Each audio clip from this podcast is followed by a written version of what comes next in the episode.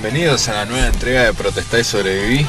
Volvemos acá a la, carga con los podcasts después de mucho tiempo de estar desaparecido porque bueno, por cuestiones técnicas y bueno, eh, gracias a la poca gente que preguntó cuánto estaba el nuevo podcast, bueno, para ello está, en especial para mi amigo Claudito que bueno, un poco este podcast va en relación con lo que me dijo mi amigo Claudio que me dice, che, dice, ¿por qué no un podcast de Kiss? Y la verdad que bueno, la carrera de Kiss está bastante bien documentada. Hay muchos documentales y hay muchas, muchas eh, muchos libros sobre Kiss y hay mucha información sobre Kiss, ¿sí? Pero en lo que nos vamos a abocar es un disco que ni los propios Kiss quieren y es un muy buen disco. Si lo escuchamos ahora, o sea, eh, abstraído de lo que es eh, la escena musical, sino que escuchamos el disco por lo que es, por un disco de música, podríamos darnos cuenta que es un gran disco. Por eso hoy vamos a presentar cuatro temas y vamos a hablar un poco sobre Music from the Elder de Kiss.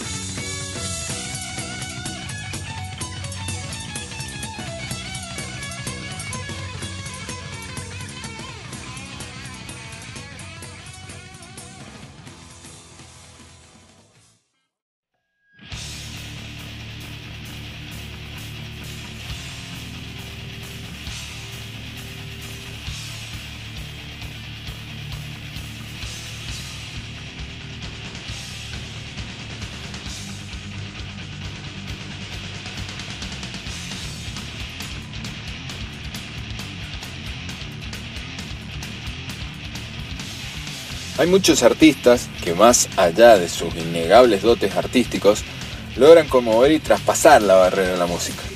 Obviamente cuando uno es un pionero de cierta forma de expresión, el golpe inicial golpea dos veces. Por supuesto que el viejo adagio del lugar correcto en el momento correcto nos indica cierto, nos delinea ciertos aspectos, pero sería de necio negar la magia que envuelve a la música. La música nunca da lo mismo. O sea, que si no se daba en algún lado, seguro en otro lugar habría alguien haciéndola. Puede ser valedera dicha declaración, pero me animo a decir que no va a sonar igual la misma eh, música ejecutada por personas diferentes. Sin ir más lejos, en los lejanos 90, cuando explotó el benemérito Grange, se tildó la escena de Seattle como una nueva torre de Babel moderna. Pero sin embargo, aunque las bandas proveyeran del mismo lugar y en mayor o menor medida tuvieran influencias similares, los artistas de esa escena eran disímiles en sus propuestas entre sí. Aunque sí, aunque sí, quizás los unía algo que era la aventura, el riesgo de tirarse la pileta con lo suyo, sin tener en cuenta el riesgo inherente. O sea, eh, ahora también eh, hay que vivir de la música, o sea, tener que pagar el alquiler. Así que bueno, eh, la aventura es de tocar siguiendo tus instintos nada más. Por ejemplo, Led Zeppelin, más allá de sus individualidades, creían en lo suyo y se mandaban en esa, sin medir si su propuesta sería aceptada o la verían fenecer en bares pequeños mientras ruegan ser pagados con algo más que cerveza caliente y una pizza. Quizás ciertos conjuntos fueron imbuidos con cierto espíritu lúdico, de ir jugando con la música en vez de tenerle cierto respeto, el cual probablemente no les hubiera permitido seguir mucho más. Esa sensación ya casi antigua y obsoleta de cuando cuatro o cinco tipos se juntaban solo con el objetivo de hacer música sin contaminar esa alquimia tan mágica con presiones comerciales ni pretensiones monetarias. Aunque sabemos seguro de la existencia de ciertos artistas que a sabiendas de su don, de su don natural para la música, supieron explotar más el aspecto comercial que el aspecto artístico. Un ejemplo claro, de todo esto es Kiss, una banda que podría erigirse como una antítesis de todo lo que se cosía en los, lejanos 70 Un chico con problemas de oído, Paul Stanley, nació con un microtia, una deformidad en el oído que siempre camufló con el pelo largo. Un pibe judío cuya madre había estado en un campo de concentración alemán el clásico pibe neoyorquino cool y canchero que era fanático de Kate Richards, y también otro muchacho descendiente de italianos, el cual detuvo su ascendiente carrera de delincuente juvenil gracias a que descubrió los Beatles. Vamos con el primer tema del Music from the Elder, Just a Boy.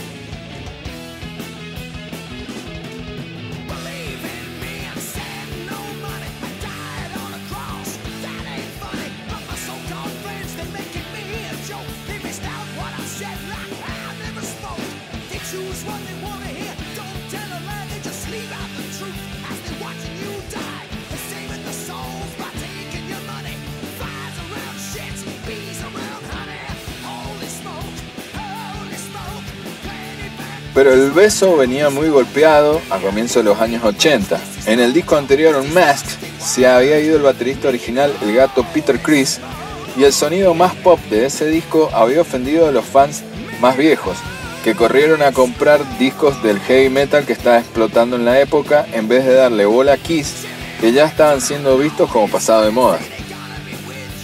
Para el 81, el máximo emulador de Rockefeller, Gene Simmons, se cansaba de decir a la prensa que el próximo disco sería el más heavy de la carrera de Kiss y lo sería de principio a fin. Pero, además, el comerciante Gene se dio cuenta que con solo ser heavy no bastaba en, esos, en esas épocas y que necesitaban agregar algo más al disco. Y apelando a su experiencia como ávido lector de historietas y libros de ciencia ficción, se embarcó en la idea de crear una historia que podía servir de inspiración para el disco, además de tratar de poder venderla para poder hacer una película. No a una puntada sin hilo, el bueno de Jim. Vamos con Under the Rose, el segundo tema que vamos a presentar de Music from the Elder. Un tema muy barroco, con muchos arreglos, que es algo que lo que no esperábamos de Kiss, básicamente. Under the Rose, de Music from the Elder. Kiss.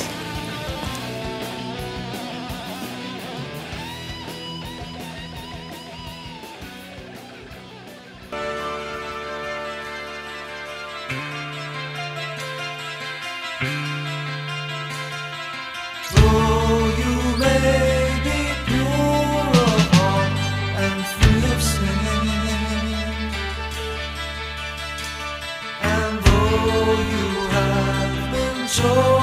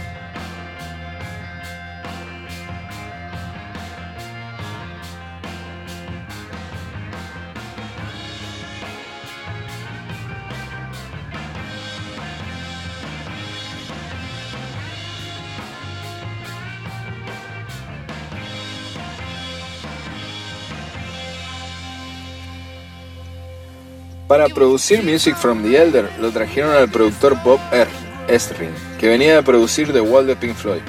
Y todo ese bagaje de la banda de Gilmour se cuela un poco en la producción. Sobre todo se evidencia en temas como Under the Rose, que es el que acabamos de escuchar, que tiene muchos teclados marcando la onda del tema. Predominantemente, además, en el sonido del disco se, se cuelan muchas partes de orquesta y los hacían sonar mucho más barroco y diferente al sonido de Kiss, como habíamos dicho hace un ratito. Obviamente, había momentos pesados en los que la guitarra de Ace Frehley les ganaba la guerra a los teclados. Aunque en la historia, Ace no le gustaba ni medio la dirección que estaba tomando la banda. Además, él pensaba que estando el gato Chris afuera, él podría imponerse muchas decisiones sobre la dupla Simon Stanley. No tardó mucho en darse cuenta de que la visión de Simon más la anuencia de Stanley iban a determinar la dirección y el sonido del disco. Es más, según la leyenda, Ace estaba tan caliente con los temas que grabó sus partes en su propio estudio y se los mandó al productor que grababa con los demás en Toronto. Quizás, en represalia por ese comportamiento, muchos solos y partes de Ace no fueron incluidos en la grabación, lo que indudablemente jodió y mucho a Frehley, a pesar de que le dejaron meter una canción de su autoría y dejársela cantar, que es la canción que va a sonar a continuación, Dark Light. Kiss con Ace Frehley en la voz.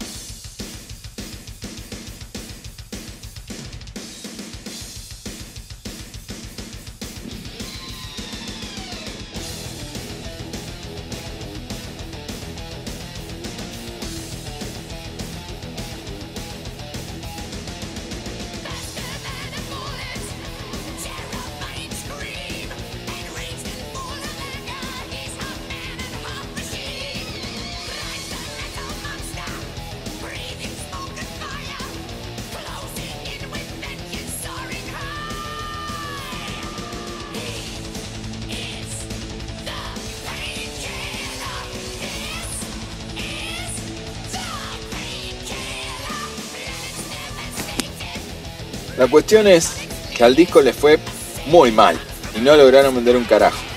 Lo que motivó que no giraran promocionándolo. Eh, o sea, lo único que hicieron fueron presentaciones televisivas, como por ejemplo tocando el tema The Out, que vendría siendo el single, en un programa con un montón de viejos que se cagan de la risa de la forma de actuar de Kiss. yo sospecho que además de de que el disco no haya vendido nada y no haya dado sus réditos, supongo que eh, haber girado eh, con todos los arreglos que necesitabas alguna orquesta y muchos músicos de sesión que habría que pagarle, a eso me imagino que a Simon no le hubiera gustado ni un carajo. De cualquier manera, Kiss odiaría, obviaría este disco de manera estricta, no tocando ningún tema del mismo ninguna gira, hasta que en el año 95 en el Unplugged de MTV ofrecieron rescatar del olvido a World Without Heroes, uno de los mejores temas del disco que a pesar de un gran solo y un efectivo estribillo no logró, vender como single. Es un tema, si nos ponemos a pensar, es bastante oscuro, no es lo que uno espera de Kiss, está cantado por Simon con esa voz más grave y no, no suena a Kiss. Como dato de color, el coescritor de este tema es el loco Lou Reed, que escribió la canción con Simmons en una manera de expandir la composición. recordemos que Lou Reed, si mucha gente no lo conoce, eh, Lou Reed tocaba en Velvet Underground y hizo el disco Lulu con Metallica. El solo de A World Without Heroes es de Stanley porque Ace no quiso viajar a Toronto para hacerlo. Como para seguir agregando un tema muy oscuro, pero muy lindo, melódico y una letra que es bastante inteligente. Un mundo sin héroes es como un mundo sin sol. Y para muchos de nosotros, Kiss eran héroes. ¿Qué sería del mundo sin Kiss? Más allá de todo. Nos vamos, los dejamos con A World Without Heroes de Kiss desde Music from the Elder. Recomiendo este disco es un disco, si uno se abstrae de que es Kiss, les resultará una escucha muy amena. A World with the Heroes. Kiss. Nos vemos en el próximo Protesta y Sobrevive. Cuídense.